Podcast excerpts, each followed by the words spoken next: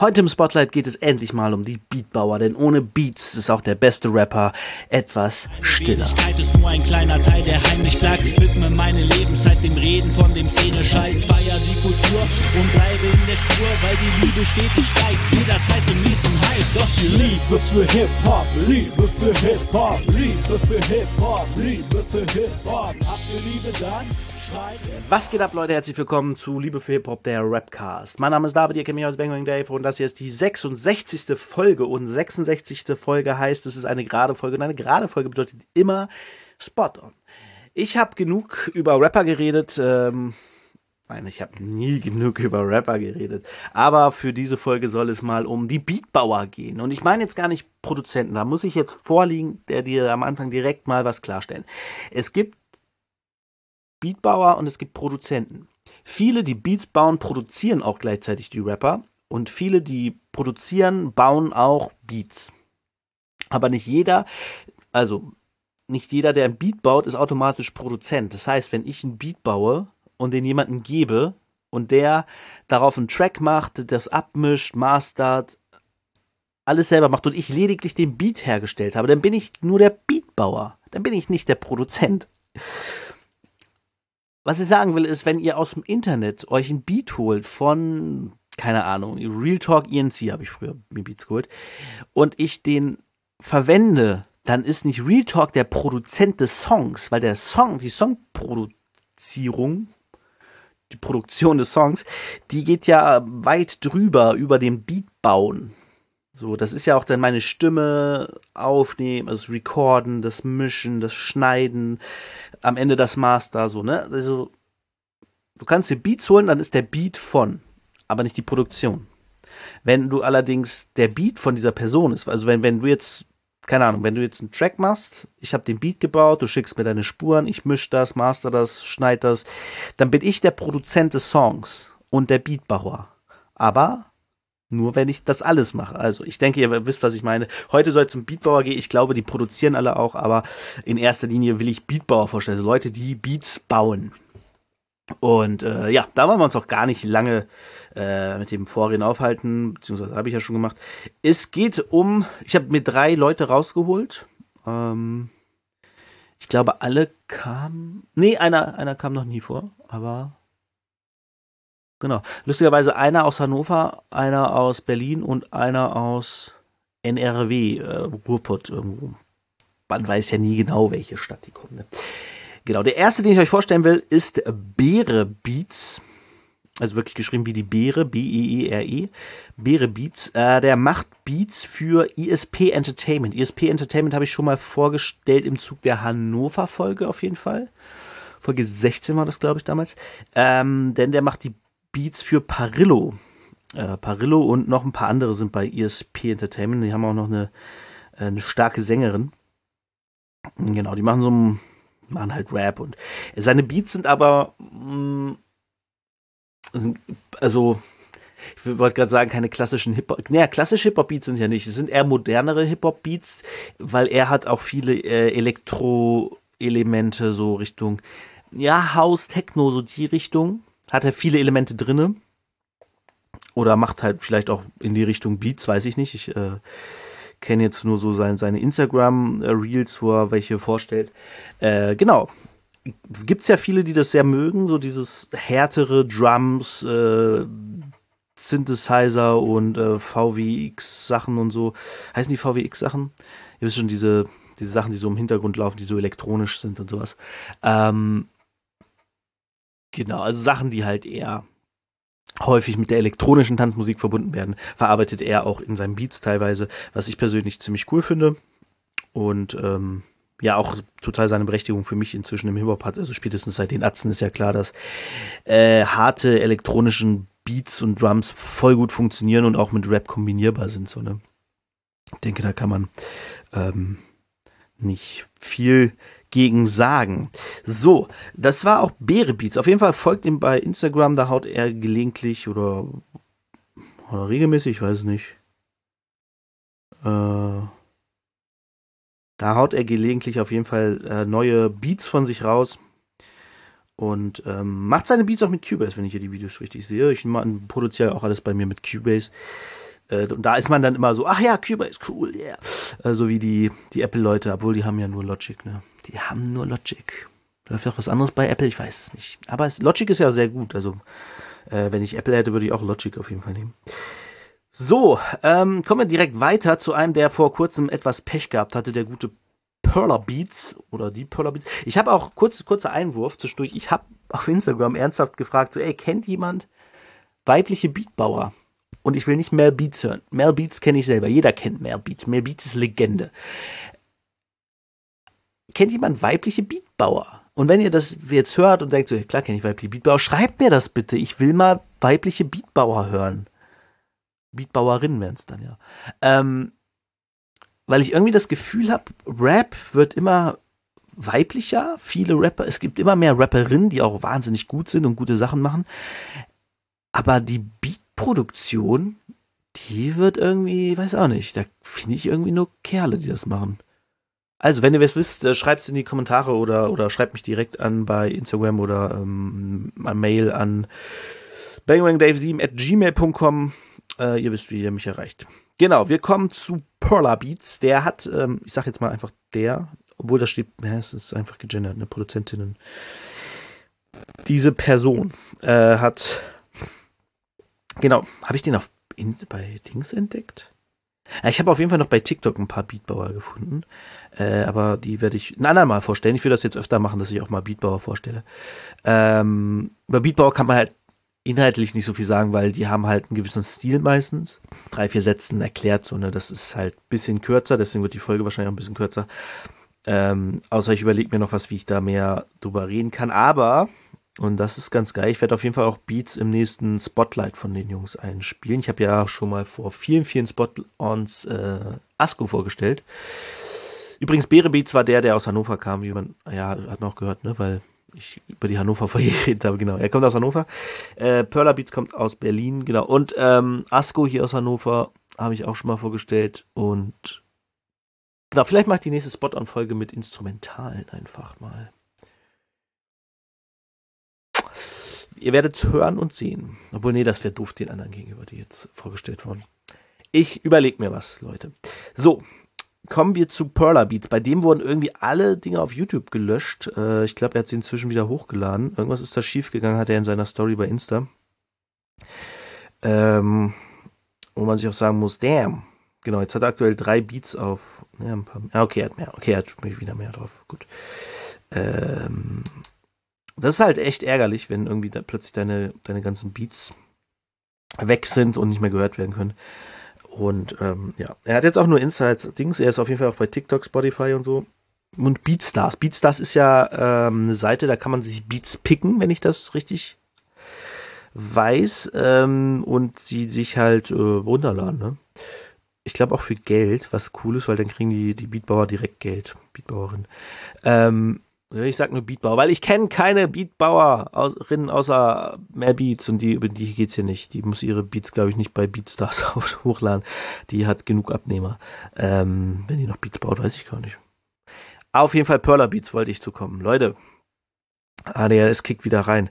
Ähm, ja, er schreibt Multigenre-Instrumentals. Was ich von ihm gehört habe, waren viel mh, mm, Beats, wie ich sie auch selber baue, ein bisschen. So ein Sample und dann Drums und einem viel Piano, Violine, also Geige und so und ähm, hat dadurch häufig einen sehr melancholischen Sound. Ähm, weiß ich aber von mir selbst auch, dass diese Beats halt gut ankommen. Also ich, ich mag die Beats sehr gern und ich kenne auch gerade im Untergrund, findest du immer, immer Rapper, die ähm, solche, solche Melo, melancholischen Beats brauchen, um irgendwie ihren, ihren deepen Part zu machen. Ähm, gefällt mir auf jeden Fall sehr gut. Äh, sonst würde ich es ja selbst auch nicht so bauen, so ähnlich. Aber ähm, ja, ich, ich habe überlegt, ob das so Boom Bap ist, aber irgendwie für klassisches Boom Bap ist halt zu wenig ähm, einzelne Samples halt. Der macht ja halt wirklich eher äh, Loops. Loops ist, glaub, geht, glaube ich, eher so in die Loop-Richtung. Und das Geile bei Loops ist halt, wenn du Drums bisschen setzen kannst und geile Loops findest, du kannst halt wirklich in jede Musikrichtung gehen, ne?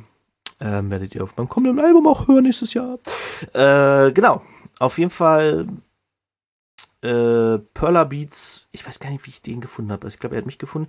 Wird auf jeden Fall äh, unterstützt bzw. gefolgt von der One-to-One-Crew hier aus Hannover und äh, Macherburg Musik aus Marburg. Nee, nicht Marburg.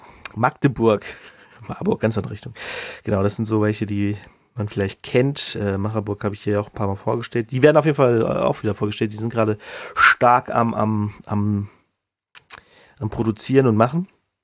Sind ja auch Macherburg-Musik, ne? Klar. Und One-to-One ist einfach äh, alte äh, Urgestein der, der Hip-Hop, Hannover Hip-Hop-Szene. So One-to-One mit, mit äh, Hannover Robust waren sie früher, genau.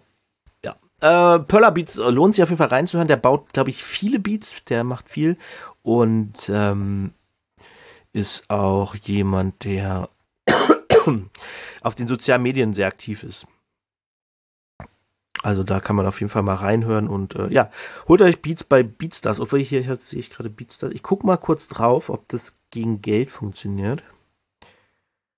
Ähm, so kann man die Folge natürlich auch strecken, ne? Ihr wisst, Leute. Genau, da kannst du Geld zahlen für den Beat. Ich weiß dann, ach, das ist, das ist, das ist immer ein bisschen mein Problem.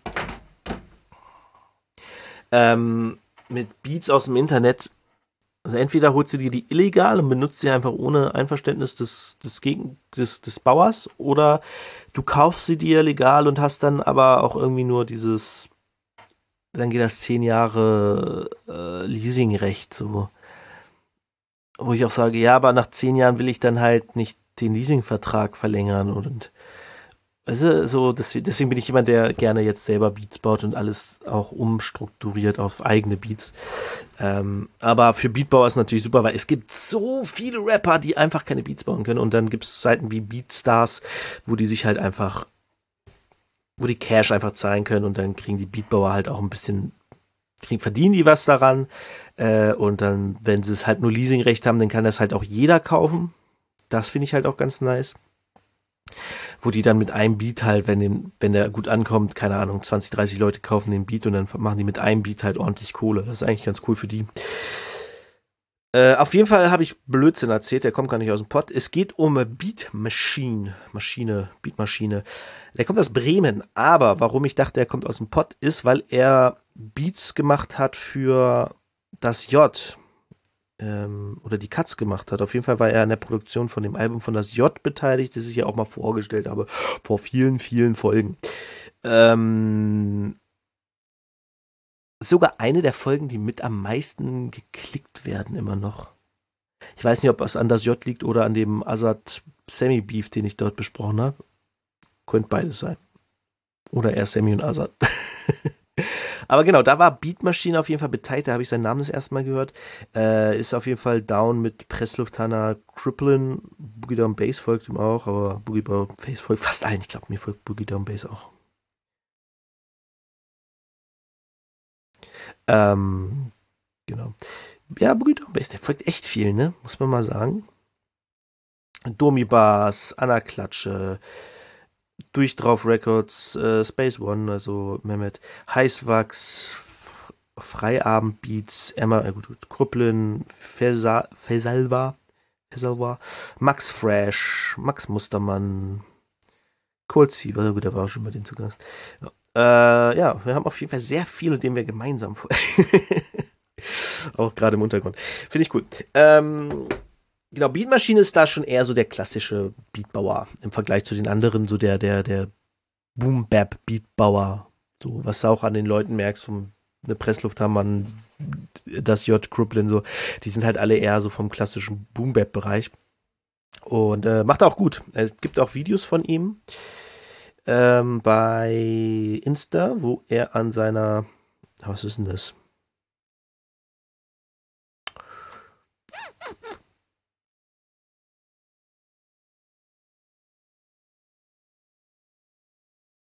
Na, schade, schreibt er nicht zu. Ach, eine, eine Akai ist das. Eine Akai MPO habe ich auch. Eine Akai. Ich habe eine, die kleinere Version.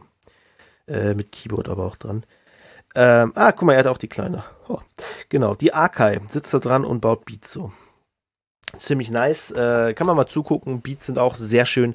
Und wie gesagt, wenn ihr Beats von den Leuten kaufen wollt, äh, ich glaube, die sind alle bei Beatstars, wenn ich es richtig gesehen habe. Äh, bei, bei Beere Beats weiß ich nicht. Hat er da Beatstars drin? Ich glaube nicht, ne? Aber gut, wenn er mit ESP, ESP Entertainment down ist, dann macht er die vielleicht auch eher für die, ne? Das kann natürlich auch sein. Ähm, na gut, er hat zumindest nichts geschrieben. Dass er bei. Dass er bei. Er hat zumindest nicht geschrieben, dass er bei Beatstars ist. Naja, gut. Ähm, das waren die drei Beatbauer. Beatmaschine, Beere Beats und Perler Beats. Ähm, man merkt einen gewissen, einen gewissen Namensgleichheit. Es geht immer um Beats. Wenn Rapper sich immer MC nennen.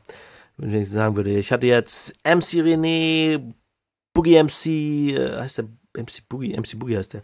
Äh, und äh, Ferris MC. so. so erkennt man die Leute und was sie tun. Ähm, ah, ich bin noch ein bisschen erkältet. Ein bisschen krank gewesen. So, das war's von den Beatbauern.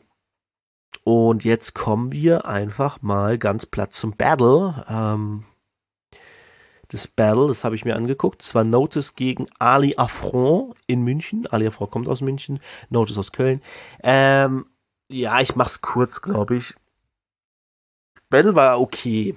Äh, Notice hat in Runde 2 und 3 richtig zugelegt. Runde 1 fand ich nicht so krass. In Runde 1 fand ich Ali dafür ganz gut und in Runde 2 wurde er schwächer, war aber immer noch gut. Und in Runde 3 hat er halt einfach Bullshit geredet. Ähm, also er hat, er hat Notice vorgeworfen, er meinte so, ja, in der dritten Runde zerlege ich dein, dein Ego, dein, deine Legacy, keine Ahnung, irgendwie so ein Scheiß. Und dann hat er halt einfach gesagt, dass Notice irgendwie aus Köln-Korweiler kommt und ja gar nichts mit Rap und der Straße und Hip-Hop zu tun hat und dass er überhaupt nicht real ist und ähm, dass er nur 8 Mile gesehen hat und das geil fand und deswegen das auch machen will, aber er kommt ja wirklich aus einer Vorstadt. Was halt alles völliger Quatsch ist. Also Köln-Korweiler ist ein Teil von Köln, der nicht besonders guten Ruf hat, der nicht keinen besonders guten Ruf hat, der eher so ja, ich weiß gar nicht, wie man es vergleichen soll. Ähm, es gibt halt Hochhaussiedlungen, es gibt ähm, die Wohnungen sind halt unterdurchschnittlich schlecht. Es gibt äh, einen hohen Ausländeranteil, was für Deutsche immer ein Zeichen ist von, oh, da gehe ich hin. Äh, es haben sehr viele, ich glaube über 40 Prozent habe ich gelesen, äh, Hartz IV, ich habe es natürlich nachgeguckt, ne? ähm, wie Köln-Chor, weil er so aufgestellt ist. Und genau, viele haben Hartz IV. Ähm, es gibt genau Migration, hohen Anteil. Also es ist so ein Stadtteil, wo wenn sich jemand einen, einen guten Ort zum Wohnen aussuchen würde, ein typischer Deutscher, der würde nicht nach Köln-Korweiler ziehen, der würde woanders hinziehen.